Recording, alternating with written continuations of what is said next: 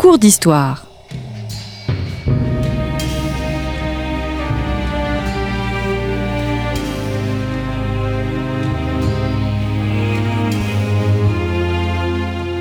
On retrouve Christophe Dickès. Chers auditeurs, bonjour, bonjour à toutes et à tous, très heureux de vous retrouver pour une nouvelle série de nos cours d'histoire. Il s'étendait sur trois continents et a duré plus de six siècles. Il vivait sous quatre climats différents, il est la dernière formation impériale du Proche-Orient, vous l'aurez reconnu après Rome et Byzance, eh bien l'Empire ottoman est tout simplement la seule construction politique à avoir atteint de telles dimensions. Storia Voce vous propose trois cours d'histoire, trois cours d'histoire sur cet empire, une première approche afin de mieux définir cet ensemble géographique et historique. Un deuxième volet sera lui consacré à la suprématie impériale ottomane entre 1453 et 1574. Enfin, une dernière partie se penchera sur un temps généralement considéré comme une époque de déclin, la fin du XVIe et le XVIIe siècle. Nous verrons que cette idée est à nuancer. Olivier Bouquet, bonjour. Bonjour. Merci d'avoir répondu à notre invitation. Vous êtes professeur à l'Université Paris-Cité et membre senior de l'Institut universitaire de France et vous venez de publier un remarquable Pourquoi l'Empire ottoman, six siècles d'histoire, paru dans la fameuse collection Folio Histoire. Trois cours d'histoire donc sur cet Empire ottoman. Tout commence avec une chefferie semi-nomade pardon, en Anatolie, ce qu'on appelle un bélique. Exactement, il s'agit d'un beylik ou d'un émirat. Nous sommes euh, à l'époque post-Seljoukide et euh, se constitue progressivement un État, l'État d'Osman, et Osmanlı, ça donne ottoman. Donc c'est un État ottoman qui progressivement conquiert euh, les territoires qui entourent la Bithynie et qui s'installe en Europe à partir de la seconde moitié du XIVe siècle jusqu'à la prise de Constantinople en 1453. C'est euh, un État qui euh, euh, très rapidement absorbe les autres beyliks qui l'entourent. on est dans une situation d'émiettement territorial, non seulement de l'Anatolie, c'est-à-dire en gros l'Asie mineure, mais également de l'Europe, des principautés qui éclatent et euh, de cette reconfiguration territoriale eh bien, bénéficie euh, largement le premier bey, c'est-à-dire le premier souverain de l'histoire ottomane qui en compte au total 36 et, et ses successeurs, les sultans. L'expansion territoriale s'est faite par la force, la force des armes. Euh, cette, expansion militaire est exceptionnelle parce que l'armée des sultans est elle-même exceptionnelle, est elle-même puissante. Ah, c'est une armée euh, très organisée, très puissante, et une armée qui se distingue par euh, différentes originalités. D'abord, l'efficacité de sa cavalerie légère, une cavalerie provinciale, les fameux sipahis, qui savent contourner les flancs euh, des euh, euh, cavaleries plus lourdes hein, qui caractérisent l'Europe à la fin du XIVe siècle, début du XVe siècle. une armée qui se dote également d'une d'une infanterie. ce sont les fameux janissaires, hein, connus pour leur, leur force au combat, leur ténacité. et puis, il y a aussi l'artillerie. Euh, l'artillerie euh, ottomane est euh, particulièrement efficace et intègre toutes les nouveautés de la première moitié du XVe siècle, avec une artillerie qui est une artillerie de côte, mais aussi une artillerie de siège. Et ces sièges sont décisifs dans la progression de, l'Empire ottoman. Hmm. Est-ce qu'il faut distinguer l'Empire turc du monde arabe? Ah, sans aucun doute, parce que euh, les, euh, les Arabes eux-mêmes, euh, qui, qui ont été intégrés en grande partie dans la construction ottomane, désignaient les Turcs comme tels. Hein. en Algérie, par exemple, les Turcs étaient perçus comme des gens, bien évidemment, de l'extérieur, mais, mais comme des Turcs. pareil dans les grandes capitales conquises par les, euh, Ottomans, Damas, le Caire, bien sûr. Donc il faut les distinguer, il faut distinguer les langues, il faut distinguer les histoires, et il faut distinguer le rapport à ce qu'est la conquête.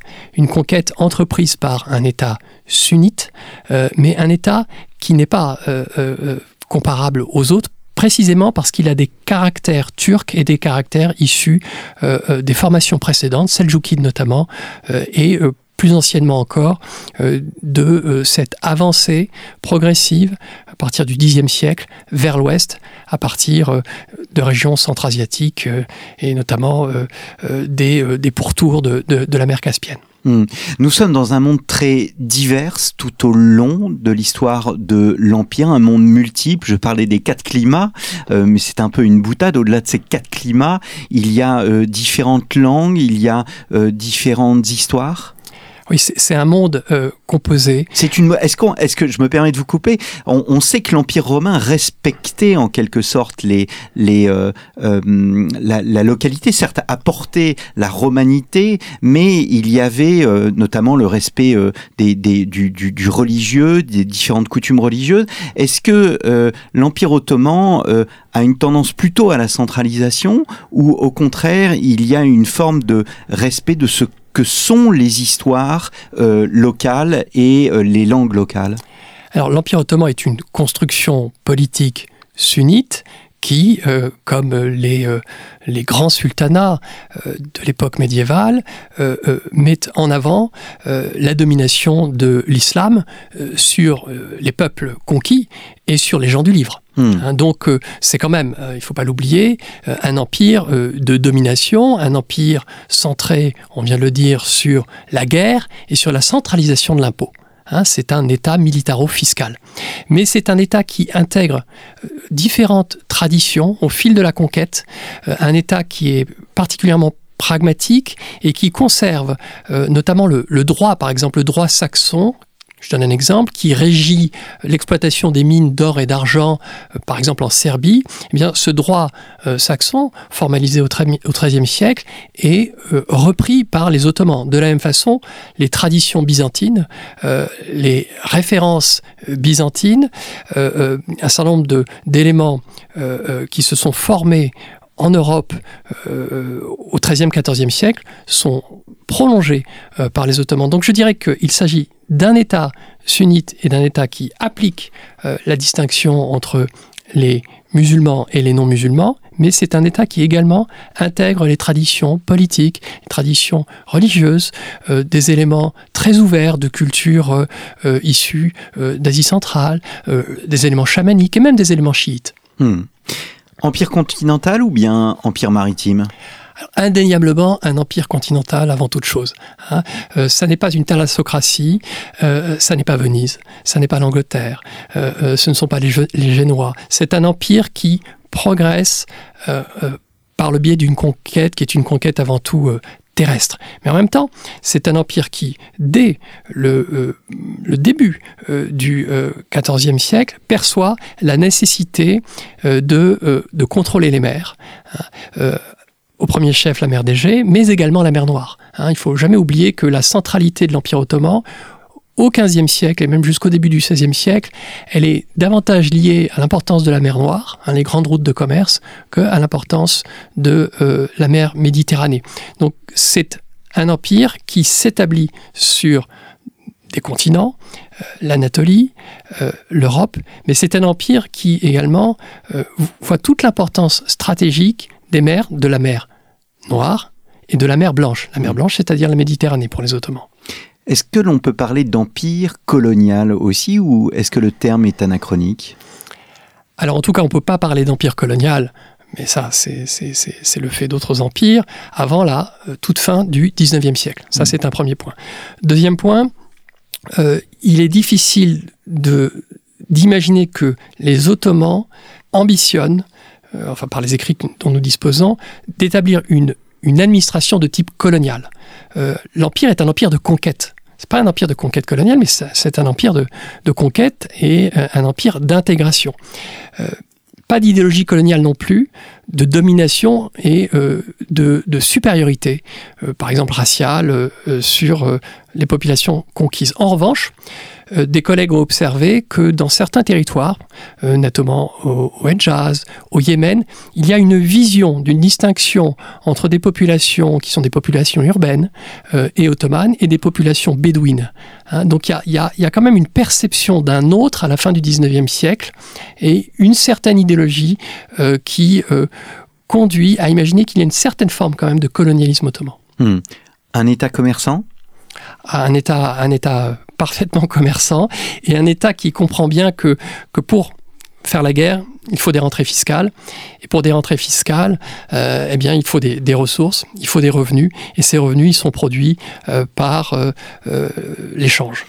donc c'est un État qui, dès, les premières décennies, échange, y compris avec euh, euh, des formations politiques chrétiennes, euh, qui a des échanges avec la papauté, qui a des échanges avec les Génois, les Vénitiens, et qui dépend de la monnaie et des différentes monnaies qui sont employées bien avant la conquête ottomane en Anatolie et en Europe. Hmm.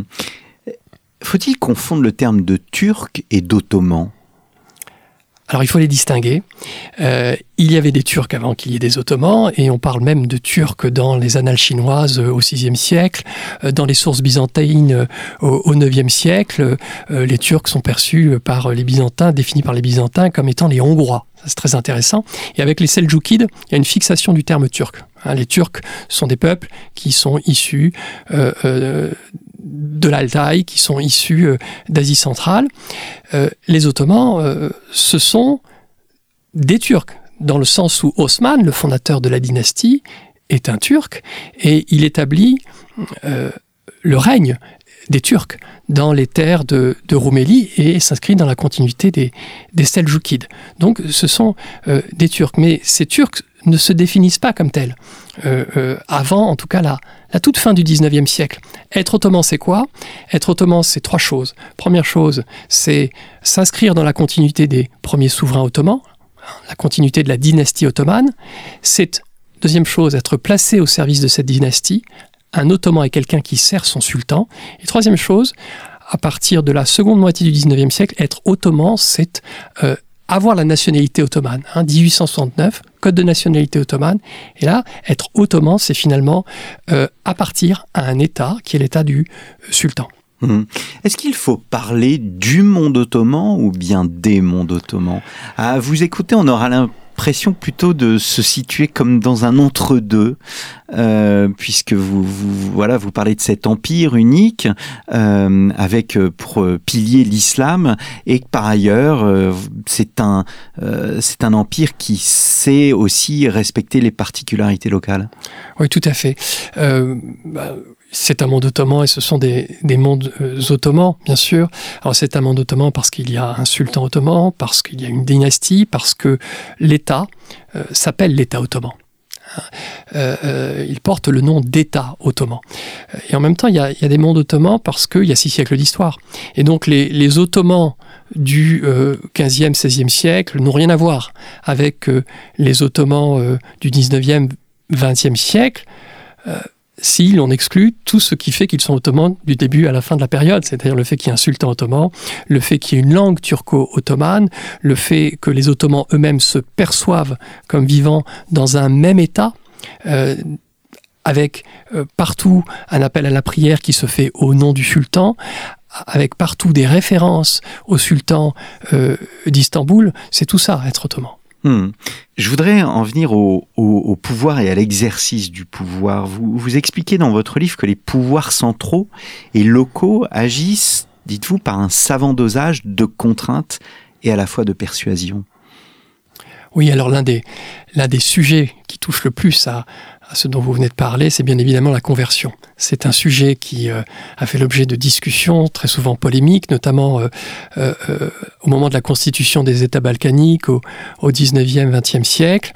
Et la question de la conversion, c'est effectivement quelque chose qui relève de la, de la contrainte, des formes de, conversion forcée. On pourra parler du defshirmé, hein, on pourrait parler de, de particularités ottomanes.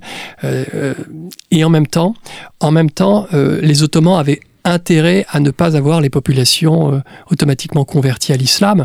Pourquoi? Parce que ces populations étaient des populations fiscalisées et qu'elles contribuaient justement euh, à euh, l'effort de guerre d'une certaine manière, quand un chrétien ou un juif renonçait à sa religion pour embrasser l'islam, eh bien, il était amené à cesser de payer des certains types d'impôts hmm. qui relevaient de ces catégories-là et payer d'autres types d'impôts que payaient les musulmans. Il y avait une différence qui n'était pas forcément euh, l'intérêt de l'État. Hein, donc, euh, et on a eu euh, dans toute l'histoire ottomane des gens qui ont perçu l'intérêt tantôt de se convertir, l'intérêt tantôt de ne pas se convertir. Et donc il y, a, il y, a, cet équilibre en fait que les Ottomans ont toujours cherché à, à préserver et qui explique que la majorité des provinces européennes de l'Empire ottoman n'ont jamais été, enfin je veux dire, n'ont jamais été majoritairement musulmanes. Mmh. Hein, les Balkans ont toujours été majoritairement chrétiens. Mmh. L'islam ottoman est un islam d'État. Il possède deux singularités qui sont absolument euh, essentielles. C'est le rôle des cadis et leur place dans la hiérarchie religieuse. Exactement, c'est une grande nouveauté de l'État ottoman, c'est le fait que les cadis ne sont plus seulement des juges, ce sont également d'une part des notaires, euh, et d'autre part euh, des agents de l'État des agents de l'État qui sont des acteurs de la territorialisation ottomane, qui sont des acteurs de la mise en place d'un ordre euh, politique et qui sont finalement des représentants de l'État. Ça, c'est une première nouveauté. Et il y en a une deuxième, c'est la constitution d'une cléricature dans un État sunnite. Mmh. Hein alors ça se constitue entre le milieu du XIVe siècle et le milieu du XVIe siècle. C'est quelque chose de tout à fait unique dans l'histoire euh, des empires euh, euh, musulmans. Mmh. Il y a aussi une chose qui m'a beaucoup marqué, c'est le fait qu'il y ait, enfin, il n'y ait aucune famille noble, inexistence de famille de, noblesse, et on parlera davantage de bureaucrates, de bureaucratie. Exactement. La seule noblesse qui compte dans cet État ottoman, c'est la noblesse des successeurs d'Osman. il y a des noblesses pré-ottomanes, des noblesses musulmanes, les familles chérifiennes, hein, les descendants du prophète, et bien évidemment les Turcs ottomans euh, savent bien tout le prestige et tout l'avantage de maintenir ces familles en place. Il y a les familles euh, qui sont issues de l'Empire euh, byzantin, ce sont des familles nobles qui continuent d'être nobles. Des familles nobles se constituent autour des premiers souverains au moment des conquêtes, ce sont des combattants de, de l'islam qui sont valorisés et leurs descendants également, mais et c'est une particularité très très importante de l'Empire ottoman, euh, il n'y a pas de noblesse d'État, il n'y a pas de noblesse de service, et il n'y a pas d'idéologie qui mette en avant la continuité de dynasties rivales. La seule dynastie, la seule noblesse d'État, c'est la dynastie ottomane. Hmm. Alors vous montrez bien aussi dans votre ouvrage, c'est très intéressant de voir que on a eu une sorte de vision biaisée des choses sur le kémalisme. Euh, je, mets de côté le kémalisme et j'en retiens simplement l'idée de sécularisation. Le droit séculier ce n'est pas Mustafa Kemal, il apparaît bien en amont dans l'histoire euh, de l'Empire ottoman. Exactement. En fait, euh, la tradition, qui est encore très importante aujourd'hui en Turquie, du droit, euh, du droit lié à l'État, du droit produit par l'État, indépendamment du droit dérivé de la charia, c'est le kanoun. C'est le kanoun, c'est-à-dire un droit codifié par le sultan qui est établi euh, au moment de, chaque nouveau règne, que le nouveau sultan peut valider, enfin il peut valider le canon de ses prédécesseurs, et il peut le compléter. Et euh, j'en veux pour preuve que le sultan que nous appelons Soliman le Magnifique, euh, les Turcs encore aujourd'hui, et dans les annales ottomanes c'est le cas, l'appellent le législateur, Kanouni Suleiman. Hein. ça veut bien dire l'importance du droit établi par le sultan. En fait, il y a un droit euh, séculier qui est adossé à la charia. Il ne saurait y avoir en terre d'islam de contradiction entre ce droit du sultan et la charia. Donc il y a des adaptations hein, de ce droit et euh, les différents acteurs, je parlais, on parlait des caddies, euh, doivent tenir compte de, cette, de cette existence d'un droit qui est le droit du sultan. Hmm. C'est-à-dire que le, le, droit euh, euh, est euh, à la fois lié au monde de la religion, mais au monde séculier, au pouvoir dynastique Parce que l'État ottoman est un État dynastique? Exactement, c'est-à-dire que le, droit, alors c'est dynastique dans la mesure où c'est lié à la figure du sultan, c'est le droit du sultan. Hmm. Hein. Et c'est le sultan qui promulgue le droit, qui est la seule source du canoun. Hein, il ne saurait y avoir d'autres sources du canoun que, le sultan lui-même. en revanche, ceux qui inspirent le canoun sont très souvent des jurisconsultes.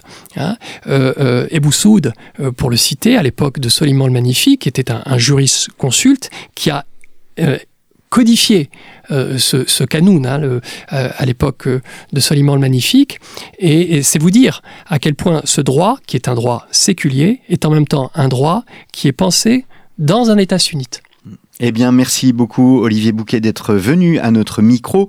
Pourquoi l'Empire ottoman, six siècles d'histoire Un livre paru en édition de poche chez euh, Folio? Il s'agit bien évidemment d'un texte inédit et nous nous retrouverons la semaine prochaine pour voir la suprématie impériale, la période de 1453 à 1574. Merci beaucoup chers auditeurs pour votre fidélité et je vous donne rendez-vous la semaine prochaine.